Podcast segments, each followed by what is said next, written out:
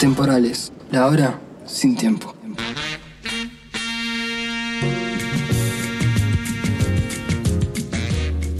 Bienvenidos a este primer programa de Atemporales, eh, donde nos vamos a hablar, o sea, primero vamos a iniciar un ciclo que esperemos que sea muy largo y próspero, y vamos a hablar principalmente arrancando por el fanatismo. Me acompaña acá Martín Robaldo, Vera Jerez y Pablito Ávila. Bueno, sí, hoy vamos a hablar de fanatismos, que para mí es un tema que da mucho que hablar y creo que todos de alguna manera estamos eh, atravesados por el tema. Sí, es un tema muy amplio que eh, recorre muchos ámbitos de la sociedad, desde el fútbol, la política, la religión eh, y hasta cosas absurdas también, como, la pesca. Y la música, siempre, la música resta en el fanatismo. Igual, bueno, dentro de todo, ¿quién no ha sido un poco fanático de algo? Y acá tenemos unos ejemplos que son una locura, que vamos a estar pasando unos audios que son tremendos, que realmente, realmente, gente que es fanática, pero bueno, la cosa es que lo que es el fanatismo también. Y también el tema del, del fanatismo, cómo te llega a afectar tanto tu nivel de salud como tu nivel emocional, porque es comprometerte 100% una causa, como hacen muchos hinchas acá en, en Argentina, básico el fanatismo del fútbol. Muy, muy básico, por ejemplo, Boca tiene su propio cementerio, entonces vos te podés morir y te morís avalado por tu equipo de fútbol. Eh, se dio el caso en 2018 que una pareja le, le donó todo a gimnasia, o sea, su testamento es para gimnasia netamente. Con... Sí, y también está el fanatismo de los clubes de ascenso, que es mucho más fuerte para mí, eh, porque es más limitado y más, menos gente, pero fanatismo, no sé, de irte desde acá, desde Mendoza a otra provincia en moto a ver otro equipo, y encima un equipo que por ahí no, no gana, está último, y, y esa es la idea, ir a aguantar al equipo que por más que no gane, eh, hay, que, hay que aguantar. Creo que también eso tiene que ver el fanatismo, ¿no? O sea, como aguantar algo o tener fe de algo, una esperanza, pese a todo pronóstico. Creo que ahí está como la base fundamental del fanatismo y yo lo veo en el fútbol, como la cuestión de la hinchada, de la bandera, del grito, del canto, y no importa que esté perdiendo, digo, como hay un sentimiento que prevalece. el de agitar y de marcar que estás ahí. En la cancha se da muchísimo cuando te vas a jugar de visitante, digamos, qué tan fuerte pisó tu hinchada de visitante y, y que tenés que hacerle el aguante y no importa si tenés que viajar por todo el país, si te tenés que perder el, casam- el casamiento de tu hija o tal vez un nacimiento, porque la cancha se termina volviendo algo sagrado, netamente. Sí, tremendo. No sé si seguimos lo que estaba diciendo Pablo recién. Los clubes del ascenso, suponete, yo soy, no sé, fan de Almirante Brown en el año 2004. La cosa es que si tu equipo estaba perdiendo 15 partidos y vos fuiste a la cancha y el equipo salió 1 a 1, de pronto una locura, es un empate y se festeja el triple y es mucho más chiquito, entonces es mucho más estrecho y mucho más grande el vínculo. Y, y esto pues estamos hablando del fútbol solamente. Pero el tema del fanatismo es una locura realmente en el sentido de cómo podés brindarle absolutamente todo a una causa, como estabas diciendo entregar el 100% y, y a la vez como lo que se da mucho, por ejemplo, el tema de, de- del llorar en una cancha es como casi uno de los pocos lugares donde está permitido porque estás llorando por tu equipo, o sea, como "A- acá me entrego a todo, capaz que se te murió tu hermano y no te pasó nada, pero perdiste el clásico 1 a 0 con un gol al minuto 90 y estás llorando. Puede ser que la masculinidad no sea frágil en la cancha, me parece. No, para nada. O sea, Se permite, se permite todo. Se permite absolutamente todo. Y también tiene que ver con, con cuestiones que leíamos eh, cerebrales, digamos, de la dopamina y cuestiones que generan placer y, éxtasis y que justamente el fanático lo vive. O sea, lo vive esta eh, cuestión cerebral y química. eh, digo, el mismo cerebro y el mismo cuerpo está constantemente en relación con este fanatismo. Que bueno, no solo ocurre en el fútbol, pero digo, es como el ejemplo más, más claro en Argentina. Sí, yo creo que también el fanático lo que hace es canalizar muchas de sus emociones en la actividad que, que realiza, en la cancha, en, en un recital, me parece. Sí, el tema de la comunidad también, porque el fanático nunca está solo. Porque no es lo mismo cuando, por ejemplo, sos súper mega fanático de tal vez un músico y solamente estás vos. Cuando vas al recital del músico, hay un montón de gente que está en la misma que vos, es como que eso también te, te va cada vez subiendo más. Mientras más gente haga, es, es mejor estar fanatizado con la causa que sea. Sí, porque también como que simpatizás con las otras personas que estás y vas armando todo un colectivo que con determinados simbolismos y, y demás. Volviendo a lo que decía Vera recién de la, de la masculinidad frágil y que era un permitido de la cancha, también es por eso porque estamos con 20.000 varones más que de pronto, si todos nos ponemos a llorar. ¿quién va a criticar a quién? Y aparte el que se pone a llorar es porque es muchísimo más apasionado y porque está dando todo y porque la vida depende de eso. Entonces realmente es loco como, como en esos aspectos sí se permite una pocha ser emotivo, ser dado, ser todo. Y mientras menos entregues, eh, sos menos fanático. Entra mucho la cuestión de, de cuestionar también qué tan fanático es el otro. A mí me pasó una vuelta, fui a ver el recital de Sky y eran dos personas de diferentes generaciones y estaban hablando de, quién era más fanático de, lo- de los redondos porque lo había ido a ver a tal lugar. Y es como que también hasta poner en tela de juicio qué tan fanático es el otro y si daría lo mismo que darías vos.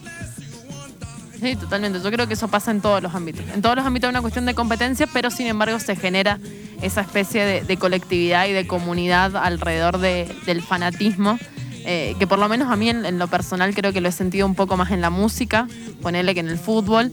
En el fútbol sí soy fanática en los mundiales, me encantan los mundiales, pero en, pero en la cuestión de la música sí, eh, esa, esa pasión o esas ganas de saber todo sobre la otra persona y, y de repente tener eh, como casi rozando la obsesión. No sé, me parece que está ahí. Yo creo que también es muy importante lo, lo religioso que se arma alrededor de un fanatismo. Eh, no sé, en el fútbol, rezarle a, a un jugador, ir a una iglesia, a la iglesia maradoniana. Eh, Las cábalas también. sí, las cábalas. que netamente capaz que perdió tu equipo o te pasó algo mal, ¿por qué no usaste el calzoncillo que usas siempre? Porque no te cruzaste como hacía Bilardo enfrente de los jugadores para porque es un plus. Y es que bueno, que en ese sentido también se torna como todo medio místico en realidad. Como estás bueno por eso, por un equipo, estás por una persona, por una banda o por lo que sea. Entonces de pronto estamos todos 20.000 personas, 5.000 personas, porque siempre son cuestiones masivas donde hay eventos de estas cosas. Y hay como un, un aura, y hay una flayada. Es como, en ese sentido es diferente. Yo creo que por ahí es que te hace creer y te hace competir. Lo que decía Vera recién es como, siempre está la competencia de yo escuché esta banda primero, no, yo, no, yo fui a un recital, no, este disco me lo compré primero, no, esta camiseta me la compré hace 65 años. De ser seguidor con tiempo y permanecer ahí y nunca escaparse de nada. Y, bueno, y ahí tenemos un par de ejemplos para escuchar que son tremendos. Encerrás también. El hecho de ser muy seguidor encierra mucho en, que lo que tiene el fanático muchas veces es que pierde la visión de que capaz que lo otro puede tener defectos y no lo ve, simplemente lo bueno y si tiene defectos, bueno, no son tan tantos defectos como el resto y te quedás en esa mirada y capaz que una de esas no, no, te, no te permite ampliar un poco más el panorama en lo que sea. Sí, yo tengo ganas de que, de que escuchemos algo de esos audios. Pero bueno, antes de los audios, estaría bueno escuchar un tema. ¿O no? Y yo creo que sería ideal para mostrar un poco cómo se ha metido tanto el fútbol en la música. Tenemos la gloria de Gotham Project, increíble, así que bueno, los dejamos ahí escuchando un poco y continuaremos.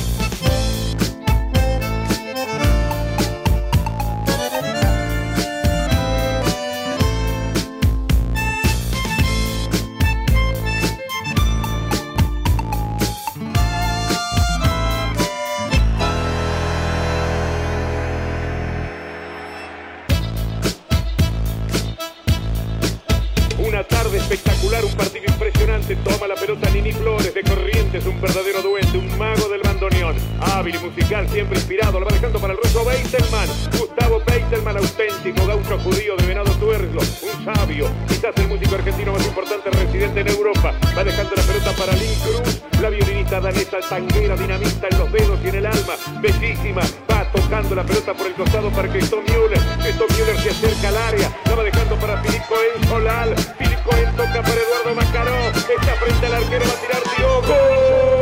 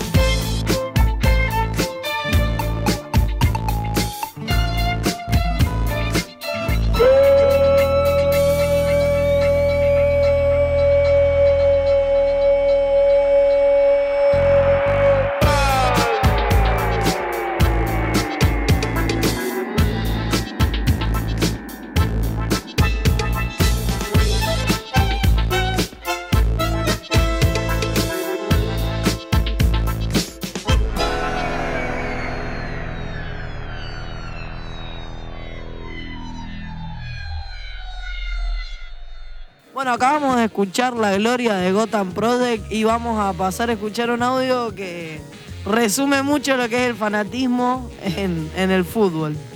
Así que vamos con ese audio. Estás escuchando Atemporales. Talleres Cruzener, 44 minutos del segundo tiempo. Qué lindo es volver a abrazarse bajo este sol, bajo aquella lluvia de mi ciudad. Qué lindo que le queda la fila de remera pegada a sus senos. Qué lindo ver tantos mojados por esta lluvia de amor. Y llueve y llueve y seguimos soñando. Y llueve y llueve y seguimos cantando. Fiesta de nuevo, devolviéndole a Córdoba ese descontrol que es nuestro. Esa caravana en la calle, en los bares. Esos guasos golpeando el pecho y gritando. Aquí estamos nosotros, pobres aquellos que se preguntaban si en este momento. Vos sabés, vos sabés que yo siempre estoy cuando empata Almirante. Ah, puta madre, loco. En el minuto 45. Semejante inspiración. Lo había pensado anoche entre copas. Y el Almirante te deja mudo. Bueno, el audio que escuchamos es un relato de, de un relator de talleres, un relator oficialista de talleres, que, que relató antes de tiempo, ¿no? Se podría decir que quemó el, quemó el gol, porque al minuto nada más lo, lo empata Almirante Brown y bueno, como escuchamos, como la amargura del, del relator. Y cómo se te va un partido en una jugada y las ganas de vivir también. No sé, me parece igual súper poético. O sea, yo rescato desde mi lugar eh, la poesía de ese relato y me parece que igual, digo, como alrededor del fanatismo también hay mucha poesía en los relatos. O sea, también hay mucha, además de la ritualidad de la que hablábamos antes y de cómo se forma esta especie, esta cuestión religiosa, creo que también hay mucha poesía en los relatos y, y en las canciones y en la música y eso también es lo que hace que haya un fanatismo alrededor. Digo, como esa poética que se construye alrededor de la figura, que me parece que es lo más interesante. O sea, alrededor del indio, alrededor de Gilda, son figuras que se construyó un- una poética. Y esa poética ayuda mucho a llenar el tema de endiosar. La verdad que, que es muy, muy clave. Supongo que también entras mucho desde el sentimiento, por ejemplo, en el tema de- del indio y de Gilda, la empatía que, que puede generar el, el autor de una canción. Es como él sabe cómo me siento, entonces si sabe cómo me siento, sabe cómo lo vivo y si sabe cómo lo vivo es de los míos. Yo creo que también por ahí Sí, es interesante también cómo se traslada el, el fanatismo, ciertos aspectos del fanatismo futbolístico a, a lo musical. Los recitales de- del indio, de los, de los redondos, eh, cómo hay un, un contrarrecital que es lo, que hacen la, gente, con los trapos, con las bengalas, con las canciones, que son muy futbolísticas también, son cánticos futbolísticos. Sí, hasta también el hecho de, por ejemplo, digamos como el pre-cancha, que es la hora antes de que empiece el partido, se hace un montón en los recitales. Como llegás antes al recital y, haces la previa del recital, después estás en el recital y después tenés el post. Como eso de moverlo, de, de, bueno, nos juntamos, nos congregamos una hora antes, dos horas antes, estamos ahí a full y después nos metemos trasladamos eso también lo de las banderas, las bengalas. Sí, también cuestiones que pasan, eh, que pasa esto, por ejemplo, del indio, toda esta preparación, la misa ricotera, o sea, digo, hasta tienen palabras religiosas, que para mí es como esa apropiación del lenguaje religioso para llevarlo a otro lugar, para llevarlo a la música, pero está conectada, digamos, ese sentimiento. Y después de repente personajes como Gilda, que recién eh, tuvo como su endiosamiento post-mortem, digamos, eh, no sé, una música que digo, grabó cuatro discos en tres años, después se murió en la cúspide de su carrera y al día de hoy, o sea, al día de hoy no, porque hay cuarentena quizás, pero igual todos los domingos hay gente llevándole flores al cementerio de Chacarita. Una vez al año van a donde estuvo el accidente, han construido un santuario alrededor del micro. Entonces me parece que esa, esa idea, digamos, eh, de volver al, al ídolo, un- una especie de Dios, eh, está presente. O sea, es parte un poco del fanatismo y de la mística que se genera alrededor de los personajes. Y se usan esas palabras, digo, se le encomiendan cosas a Gilda, se hace la misa ricotera, eh, hay algo ahí que, que está latente. Sí, y hay fanáticos que consideran al indio como un dios también. O gente que se ha venido caminando como una promesa a los recitales del indio, eh, en- como una promesa al dios indio. Y encima yo creo que eso en cierto punto empieza un poco como medio irónico, lo de la misa ricotera, pero en realidad después empieza a tomar realmente o sea, un significado súper religioso. Y es como tengo la misa ricotera y a la misa, si sos católico, no vas a faltar. Y vas a hacer las cosas que tenés que hacer y te vas a poner como te tenés que poner, te vas a poner la remera más vieja que tengas. tenés o sea, haces todo, todo algo, como estábamos diciendo, como un ritual. Y así, igual volviendo, suponete, a la gente, a los ídolos que están vivos, a los ídolos jovencitos de esta época, de estos años, la presión que se le pone mediante justamente el sistema, no sé, musical, suponete, las productoras, y lo hacen ser como personas que ellos no son, para que tengan millones y millones de fans, y esto realmente les termina arruinando la cabeza porque tienen que ser toda su vida como sus fans creen. Y eso es súper jodido también.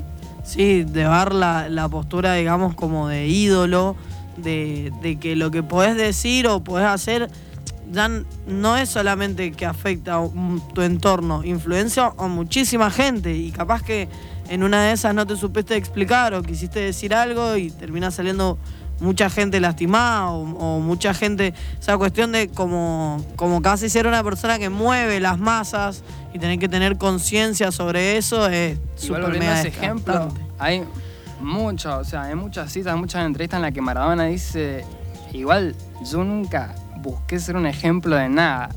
Y en realidad es cierto.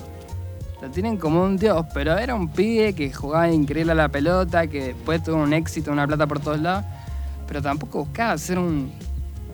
No quiero ser tu ejemplo. Si vos me estás copiando es tu culpa. Si soy una persona que se mandó la que se mandó, bueno, déjenme vivir. Y ahí, ahí se pone en duda, bueno, pero hay millones de personas que te siguen. Es como esa responsabilidad. Sí, lleva casi como, como que es como si fuera obligado. Ya cuando te empezás a volver, digamos, una figura pública en lo que hagas, empieza a ser obligado. Otro caso que me, acuerdo eh, que le pasó a Michael Jordan en su momento, en, cuando estuvo en los 70, lo- no, los 70 no, que fue la explosión en, en Nueva York, en los 90. Eh, hubo una marcha racial muy importante y se esperaba que en ese momento la figura icónica de- de- del hombre afroamericano era Jordan. Y se esperaba que Jordan saliera a apoyar y se quedó, digamos, como en el molde, se quedó callado y mucha gente no, no se lo perdonó.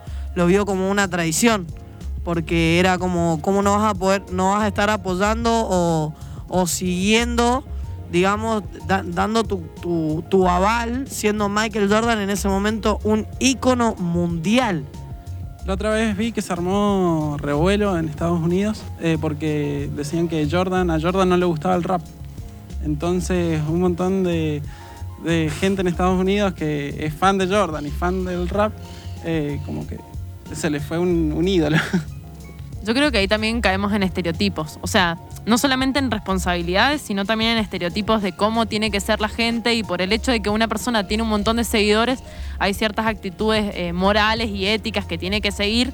Y bueno, me parece que ya como que la, la vida en sí responde a que eso no siempre se cumple eh, y que también los seguidores tienen una, o sea, los seguidores, los fanáticos, hay una imagen ilusoria acerca de las personas que seguimos. Y a mí me pasó el hecho de ponerle ser súper fanática de Nirvana, de Kurt Cobain, de repente leer su biografía y encontrar un montonazo de contradicciones que digo, como fanática me parecían contradicciones en el personaje, pero de repente es la vida de la persona que se me está mostrando de alguna manera. Y yo creo que de última hay que tener una.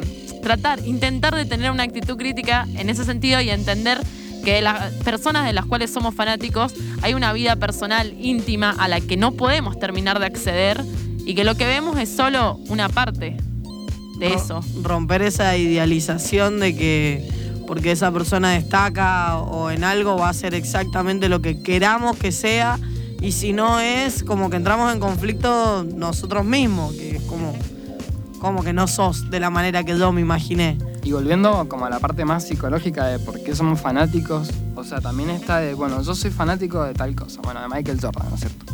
De lo que sea. Y yo tengo como una zona de confort en la que las decisiones que tome en estos ámbitos van a depender en cierto punto de mi ídolo, de la persona de la que yo sigo. Y de pronto, si él empieza a tomar malas decisiones, yo soy consciente de eso. Eh, pero yo quiero que él tome las buenas decisiones. Y entonces como que empieza como ese mismo conflicto que tiene el fanático de decir, yo soy fanático de esta persona, pero ¿qué pasa si yo la sigo en cosas que sé que no están tan buenas? Y entonces, bueno, ahí es lo que volví a decir, la zona de confort de que yo no quiero tomar las decisiones atrevidas que va a tomar esta persona, porque esta persona ya tiene el poder para hacerlas, pero al mismo tiempo sé que no están tan buenas o que entran en conflicto con, no sé, con mi código de valores. Inclusive pensaba lo que pasa con personajes de Disney como Hannah Montana, por ejemplo. Eh, digo, personajes muy seguidos por, no sé, niñes, digamos, por las infancias. Y de repente esos, esos personajes, que no son solo personajes, sino que hay una actriz detrás que se queda pegada a ese personaje de Disney, de repente tiene que romper mediáticamente con un montón de cosas, eh, digo, para salir de esa imagen infantil. Y es súper juzgada, o sea, como yo pienso en eso, o sea, Miley Cyrus, más allá de que me guste o no me guste lo que hace, me parece que fue un personaje súper juzgado por eso, porque venía de un ámbito infantil y para salirse de eso tuvo que hacer rupturas súper fuertes y hacer que todas las niñas que le seguían o le siguieron alguna vez la dejen de seguir y sus padres se la prohíban. O sea, hasta ese punto creo que llega, eh, cómo el fanatismo interfiere también en la gente. Me viene a la cabeza el ejemplo más grande que tengo, o sea, muchacho de mi pobre angelito, básicamente, Macaulay Culkin, algo así, capaz que no lo estoy pronunciando bien, pero, pero bueno, imagínate ser el niño perfecto del sueño americano de los años 90, sacar películas taquilleras, una locura, y ser realmente el protagonista, protagonista teniendo, no sé, 8 años, 10 años, 11 años, y después la juventud que tuvo ese muchacho fue una locura. Y siempre lo nombran como, qué increíble este. Cayó en las drogas, en todo tipo de drogas, después se recuperó, después pasó por todo eso. Pero al mismo tiempo es la presión que se le impone a un niño. Imagínate ser un niño de 8 años, estar en Hollywood con esa presión pública de todo un país y del mundo entero. Es como que es muy complejo en esto cómo se empiezan a mezclar el tema económico con el tema de los ídolos en ese sentido. Uf, y, el, que va también muy ligado al reconocimiento, porque tu reconocimiento por qué es, de qué llegas y si tenés, digamos, hoy en día si tenés más, más plata, te pagás unos bots y tenés más reconocimiento y también se generan ídolos de internet, como puede ser, por ejemplo, eh, acá en Argentina la Coscu Army, o sea, Estamos hablando de que él hacía stream y además de hacer stream, le decía a sus fans que visiten una página de ropa para que la página de ropa lo auspicie y lo terminó consiguiendo porque se meten en la causa de que él lo quiere, él lo necesita, entonces es nuestra pelea, o sea. Sí, bueno, vamos a tirar un contexto chiquitito. Coscu es básicamente un muchacho de acá de Buenos Aires que lo que hacía era transmitir su... Primero empezó transmitiendo un juego que se llama League of Legends y después empezó a meterse en el tema del rap, del freestyle, transmitiendo básicamente un youtuber y por otras plataformas y llegó a una fama que actualmente realmente, o sea, Coscu Army, Army de ejército, porque tiene un ejército de fans que van a hacer lo que él dice. Tiene hasta un equipo de, de Counter-Strike oficial, o sea, y tiene un equipo de LOL oficial e hizo la primera stream house en la historia de Argentina, la abrió él. Todo de- de- netamente del apodo de sus fans. Basta, me parece que sos fanática de esto. Pero también sé que sos fanática de otra cosa. De otra cosa que sé que podés presentar y que es un tema. Que de hecho, hasta tenés un gato que se llama así. En honor a mi gato, ahora nos vamos con Luz Belito, el disco Luz Belito de Patricio Rey y sus redonditos de ricota. Nada, nada, nada más fanático y nacional que los redondos.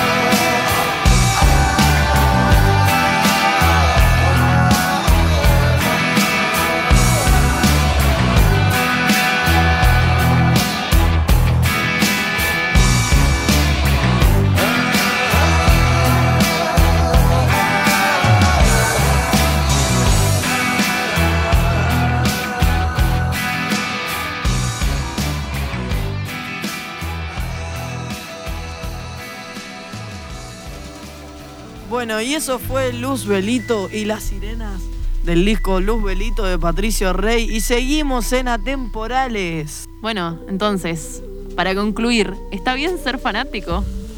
Y yo creo que depende el nivel que te debes ese extremo de fanatismo, porque no está mal tener tu fe en algo y que algo te, te genere felicidad, pero sí está muy mal cuando ya empieza a afectar tu salud, tanto física como emocionalmente.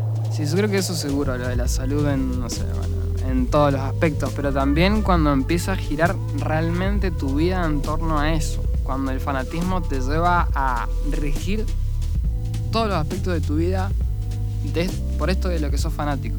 Yo creo que también ahí es cuando empieza como el problema, me parece. Pero, como decía antes, yo creo que dejando de lado esto, todos somos un poco fanáticos de algo y está bien, igual es como que te da, como decíamos psicológicamente, te da un sentido de pertenencia, no lo hagas capaz que conscientemente, pero no me parece mal.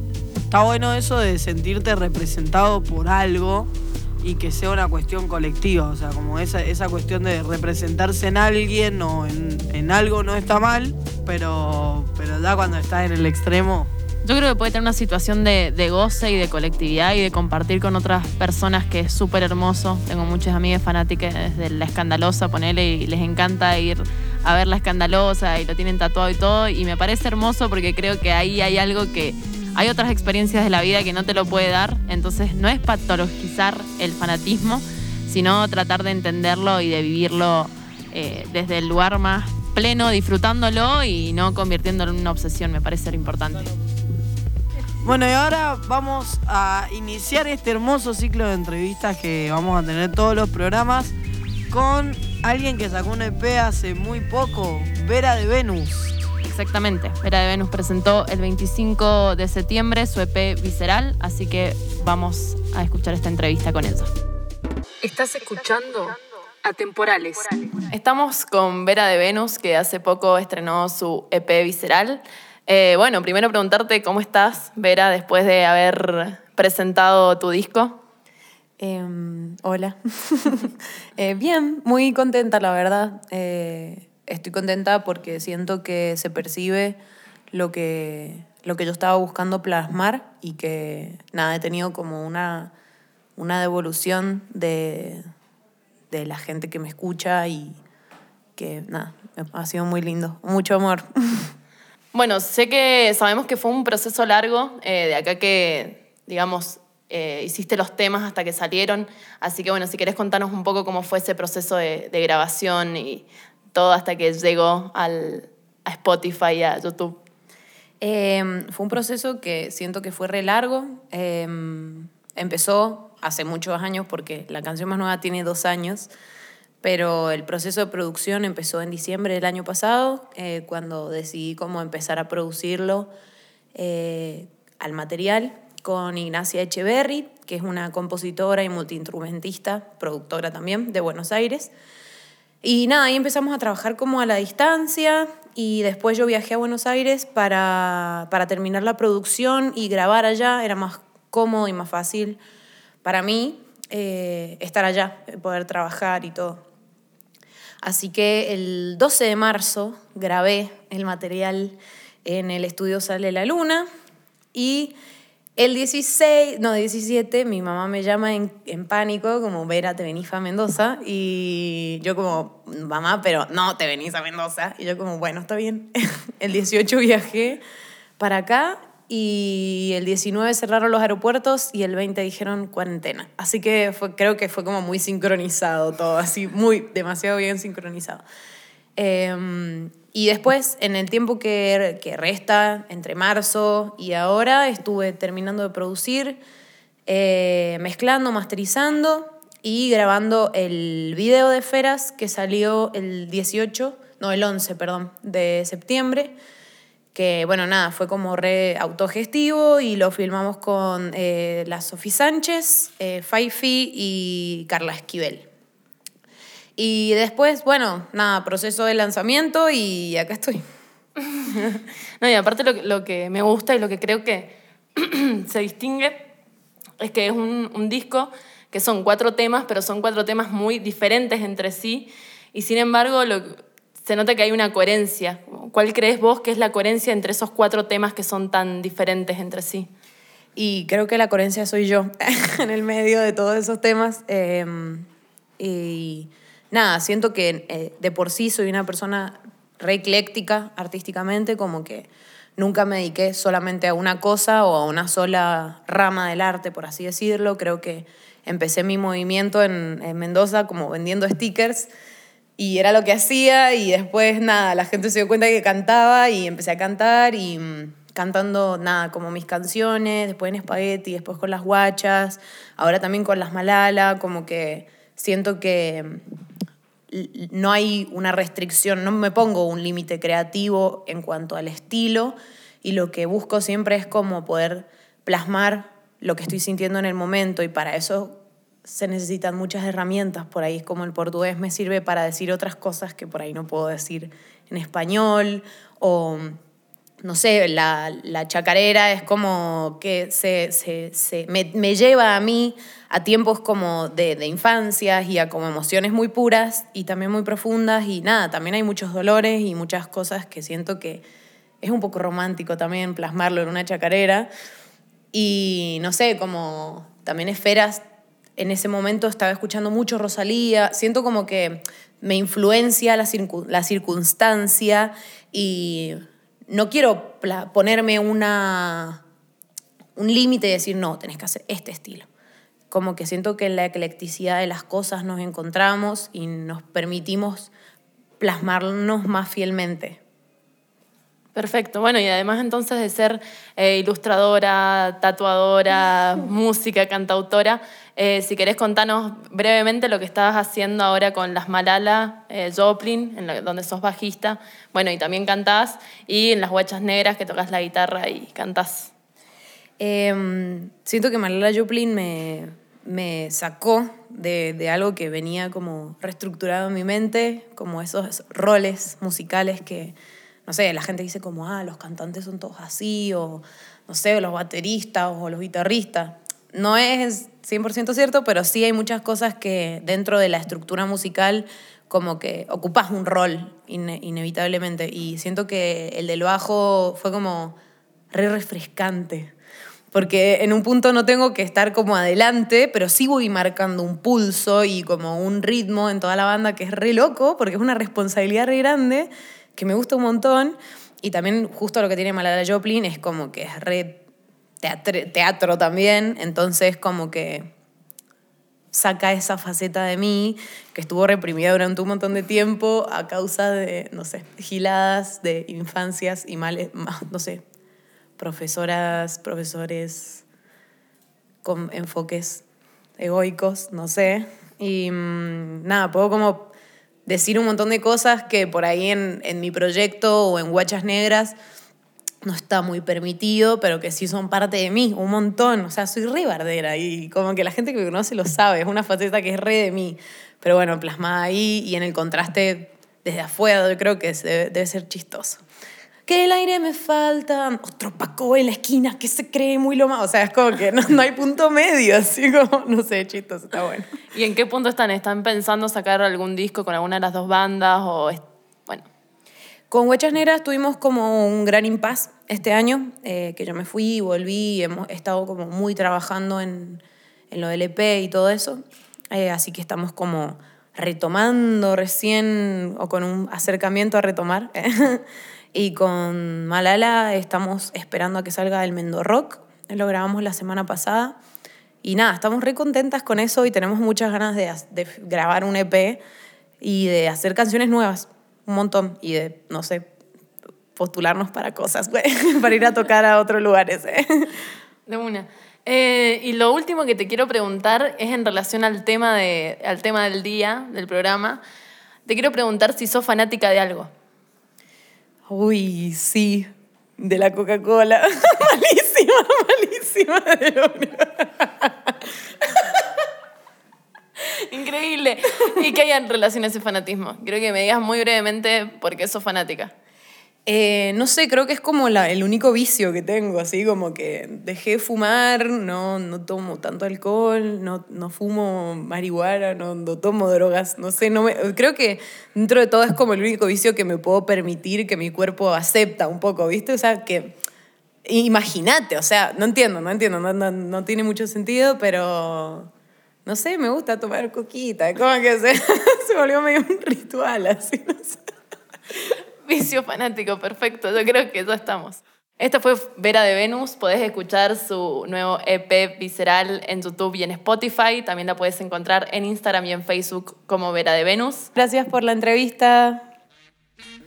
Esta fue la entrevista con Vera de Venus y nos vamos a despedir obviamente con un tema de ella, pintadora de su último EP. Antes que nada quiero saludar al operador de turno, a la mesa Vera Jereb, Pablito Ávila, Martín Robaldo y quien les habla Luna Gambeta. Esto fue Atemporales por Radio Nacional. Anda bajando por un cerrito la mañana